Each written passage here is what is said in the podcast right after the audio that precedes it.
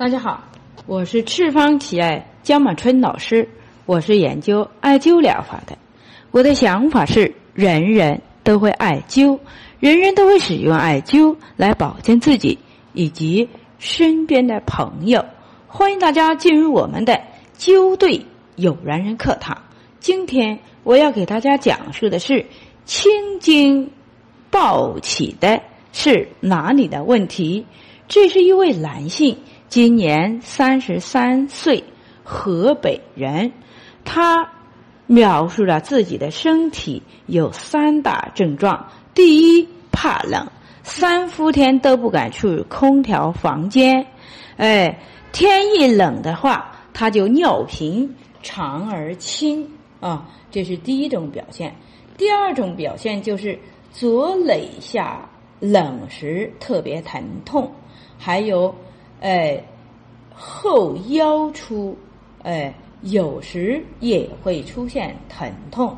第三点，他描述的就是，哎，筋锁静脉出张，阴囊也有静脉暴起成痰的情况。另外还描述了一个偏头痛，一般都在左边的偏头痛比较厉害，而且呢青筋很容易暴起啊。他用手能够摸到青筋呃暴起的地方，脉跳搏脉搏跳动的特别快啊，这是他描述的情况。那么我对他这个疾病呢，呃做了一个分析，因为他把舌苔也发给了我。呃，发给我的时候，我看了一下他的舌象，舌头的两边出现了齿痕，舌中部呢出现有裂纹，特别是在舌根部的这个地方，呃，也也有裂纹。那么这种情况呢，我做了一个分析，他的疾病主要根源在脾胃之间不和睦，因为在中部的时候。呃，出现裂纹，而且凹陷下触啊，这都是脾胃土不和睦的表现，能够诱发呢心火的逆行，所以呢，呃，它会出现呃怕冷。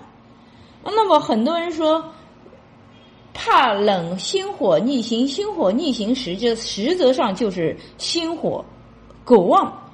既然是心火过旺，为什么会怕冷呢？啊？所以，下面我们接着讲给你听，你自然就明白是怎么回事。当心火逆行的时候，它会导致的我们的肝经、还有肾经，还会我们的脾呃我们的肺经啊出现了棱线。棱线就是不能生主啊，呃，该生的地方它要生啊，它不能让它升起，该那个。呃，降的地方它它不降，所以就会出现这种情况。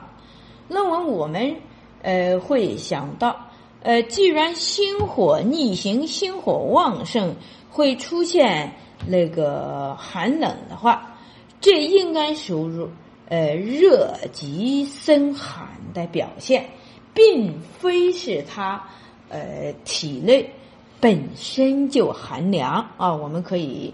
呃，这样来做一个分析。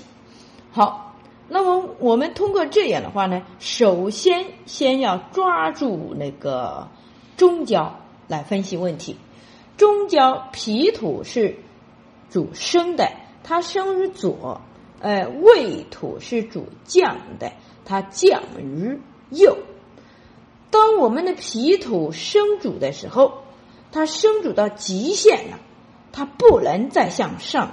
强生了，这个时候呢，哎，我们的胃土啊，它就会逆行，哎，那我就会棱陷，胃土就不能下，哎，胃胃土就不能够下降。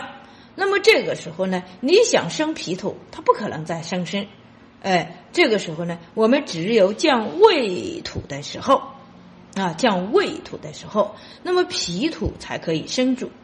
当我们的胃土不降。它会出现临床上会出现一些打嗝啊，哎，逆行啊，吃饭以后马上就打嗝，喝水也打嗝啊，这些情况，还有一些反应会头痛啊，偏头痛啊，胃土不降的话，它就会出现偏头痛的症状。那么这个时候呢，我们只要将胃气降下去了，它就不会打嗝，还有不会头痛啊，这些情况。所以我们艾灸的时候用了中脘，哎，这是我们六腑腑之会穴，呃，胃经的那个胃阳明经的腹膜穴。那么艾灸冲阳胃经的原穴。艾灸公孙脾经的络穴，因为脾土它不生了，这个时候呢，就像络穴，就像风筝放风筝似的那根线，我们拉一拉，呃，这个脾经的这个络穴的话，那么灸一下脾经络穴的话，那么这个将它的精气神全部调入到我们的那个阳明经上，这样的话呢。他们就是一个表里关系，血也离不开血，这样疗效就调理起来疗效就更好一些哈。所以在这个公孙这个穴位是络穴哈，是脾经的络穴。最后呢，我们呃把这个那个胃经的那个合穴用上去，足三里。为什么要用它呢？合注有活中的意思，哎。一般像这样的情况呢，我们它既能够活中，还能够保持上中下三焦的平衡，所以叫足三里嘛。所以在这里面，呃，用了那个脾，呃，那个呃胃经的合穴。它只要把这几个穴位进行调控的话呢，它就能够将胃气降下来啊，降下来。那么第二步呢，我们要调控的是左右的平衡。好，因为中焦失和的话，你调了胃气，降了胃气，但不等于它就能够运行啊，对不对？所以呢，一定要把控左右。如果肝胆末生阻了，我们的肺气下降了，哎，这个时候中焦才可以运行。它是因为借助了呃左右的运动，我们的人走路的时候。哦，走路的时候，呃，甩胳膊，呃，迈腿的，其实呢，就是调动中焦的平衡啊。当我们甩胳膊、呃，迈腿的动作太少了，这个胃土和脾土呢，在中焦它就不会转动起来。所以人要运动就是这样的。有人说我总也吃不下饭，但是呢，你要知道，你吃不下饭，你平时运动量。够不够？你的运动量不够，你这个脾胃土啊，它就会出现一个呢不能运转的作用。所以我们甩了胳膊，哎，甩了左胳膊，那么说明呢，你的哎肝胆经就会得到阴阳转换。那么你甩了右胳膊，迈了右腿，那么这个时候呢，它就是哎，那你这个呃。那个胃土啊，它就能够下降啊，所以当你的左右失数平衡的时候，那么中焦就会出现问题。好，那么在这里面呢，就我们呃调整左边呢，主要就是用肝疏日热啊这些穴位，呃调整右边的呃我们就艾灸肺腧，艾灸肺腧，艾灸太渊。艾灸偏历，艾灸尺泽，太肺腧是背腧穴啊，背腧穴，肺呃膀胱经的背腧穴。那么呃太渊是肺经的原穴，呃偏历呢是肺呃是我们大肠经的络穴，它也是起到一个调正平衡的作用哈。还有一个尺泽，尺泽是肺经的合穴，呃也是起到一个上下平衡的作用。这样的话，因为我们的胃土降，我们的肺经一定要降，所以他们两个两条经络上都加了元络合三个穴位，哎，起到就是加强的作用啊。这样的话就能保证到左右的平衡，中焦都能够运转。那么第三步呢，它描述了一个怕冷、小便清长、体寒的表现。那么这是水火的问题了。哎，当我们的呃水火出现问题，所以它的青筋，哎，它的青筋就能够暴起来，哎，就不能够抱起来。实则呢，是什么情况呢？是火不生，火不火，呃，是呃是火不降，水不生的情况，是火不降，水不生的情况。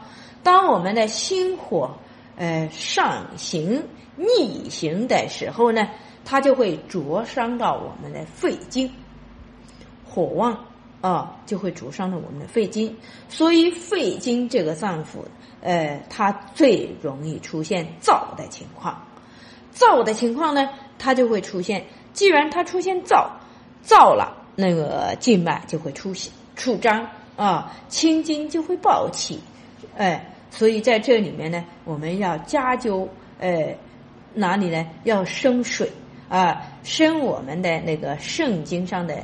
呃，穴位肾腧，呃，升我们膀胱经上的中极这些穴位，那么就起到一个上下调整平衡的作用。水升火降，身体就平衡了。